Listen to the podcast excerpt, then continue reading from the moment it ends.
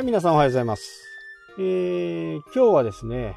もうね、2020年に向けてのものがね、どんどんどんどんこう、発表されてきていますが、まあ注目はね、やっぱり iPhone12、12かなっていう感じはね、えー私の中ではね、してますね。やっぱりこの 5G っていうのが本格的にこう導入される形になってね、えーもうドコモさんとかではね、試験的に 5G でこう見れるコンテンツをこんな感じだよとかね、えーやってたりすると思うんですけど、えー今回のね、11に関して、iPhone11 に関しては 5G には対応してない。断念したと書かれていますけど、どのね、まあ、ニュースにも。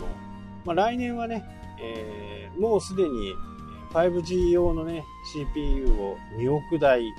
確保したというふうな報道もなされているんで、まあ、ほぼほぼ 5G に対応するかなと。まあ、5G になってね、通信費がどうなるかっていうのは、ちょっとまだ、えーわからないですけど、まあ、5G を使わなくてもね、5G 対応というだけで、何かあった時には 5G 使うようなね、えー映画のダウンロードとか、そういったものだと、すごい早い時間でね、簡単にダウンロードができちゃうんで、まあ、Amazon とかね、そういったところ、まあ、僕の場合は、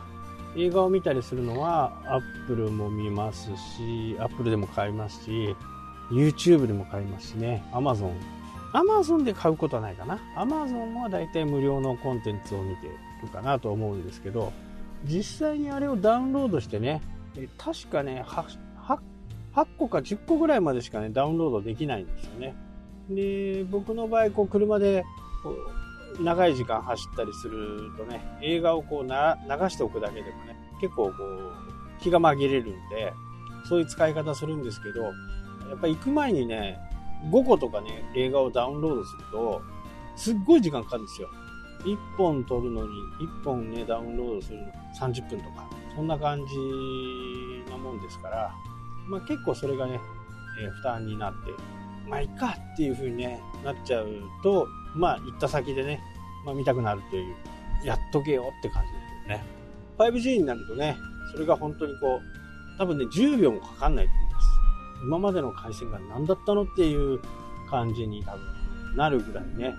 高速でダウンロードができちゃう。で、それによって、いろんなね、Apple も Adobe もね、AR っていう、こう、部門にもね、すごい力を入れてますし、Adobe がね、そのコンテンツを簡単に作れるようなもののアプリもね、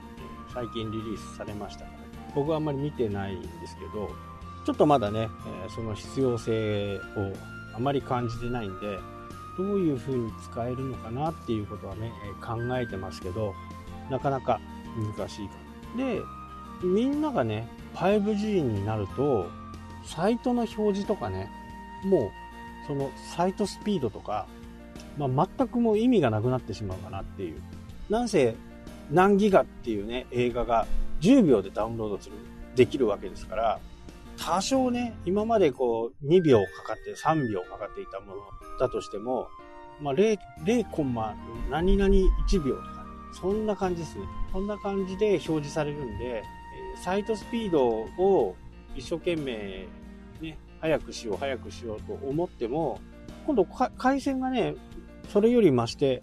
早い回線になるんで、まあ、全く意味がなくなっちゃうかなっていう、そういう風なね、えー時代が来ます。で、今回僕は、あの、11はね、買わなかったですね。カメラに関してはね、これ、今の XS っていうやつなんですけど、まあ、ズーム、望遠とね、標準と、標準と望遠があるんですけど、まあ、あんまり使わないんですよね。iPhone ではね。よく、あの、比較サイトとかで見るとね、もう、明らかにね、これは iPhone で撮ったやつ。これは一眼で撮ったやつで、ね、わかるんですよね。見た、見た感じ。で、ウェブ上に落とした場合に、まあ、それほど気にならないかなっていう。まあ、ポスターとかね、そういったものにするときには、やっぱりね、一眼に勝るものはない。ただ、iPhone でも十分通用するっていうのは、もう僕もそれは承知の上なんですけど、やっぱりこうね、ぼかしとかね、えー、本体価格が、ね、12万とかすると思うんですけど、まあ、本当の一眼とかだと、12万じゃレンズも買えませんし、レンズもね、やっぱりその倍ぐらいはしますもんね、いいレンズなるとね。なのでね、あのそこの差はね、非常にこう、僕の中では、まあ、まあ別格っていうか、全然もう、そこで比べるものでもないっていう感じですよね。まあ今まで散々ね、一眼をいろんな形で、え、使ってきたんですけど、やっぱりね、こう、全然違うんですよね。見た目というか。まあそういうふうにね、どんどんどんどんこう iPhone 自体も良くなっていってるのはもう間違いないんですけど、まあ今回の来年出る、来年ね、また10月ぐらいだと思うんですけど、まあ 5G に関してはね、他のキャリアが間に合うか、キャリアのね、問題もあるんですけど、5G になればね、えー、いろんな形でこう電波をね、置ける範囲が、まあ警視庁との提携もあって、非常に多くのところでね、えー、使えるようになったんで、だいぶいいのかなとは思いますけどね、そんなにコストもかからずね。で、これで困ってしまうのが、え、今ね、電波を置いてるこう建物があるじゃないですか。あれ結構いいお金になるんですよね。マンションの上とかね、そういったところにこう、ドーンとこうアンテナを立てるんですけど、そのアンテナがね、今後必要なくなるんで、将来的にはね、えー、それが収入がね、なくなるというふうなことになると思う。5G だとね、信号機、信号機の上にね、ペコってつけれるらしいんで、それをね、いろんな形でこう、増やしていく。まあそういうことができるんで、今までのようなね、大幅なコストはいらない。まあ要は、スピードが速くなって、どんどんこう快適になる。YouTube なんかももうダウンロードもね、簡単に速攻できちゃうっていう形なんでね、これは見逃せないかな。ただ、5G に対応することになって、価格が上がるんではないかっていうね、報道も出ています。なのでね、その辺の兼ね合いもあるかもしれないですけどね。ただやっぱり 5G は強烈なモバイルとなると思うんで、それはちょっと要注意。今からお金を貯めといてね、買うためのお金を貯めといて、貯めといた方がいいと思います。はい、というわけでね、今日はこの辺で終わりたいと思います。それではまた。したっけ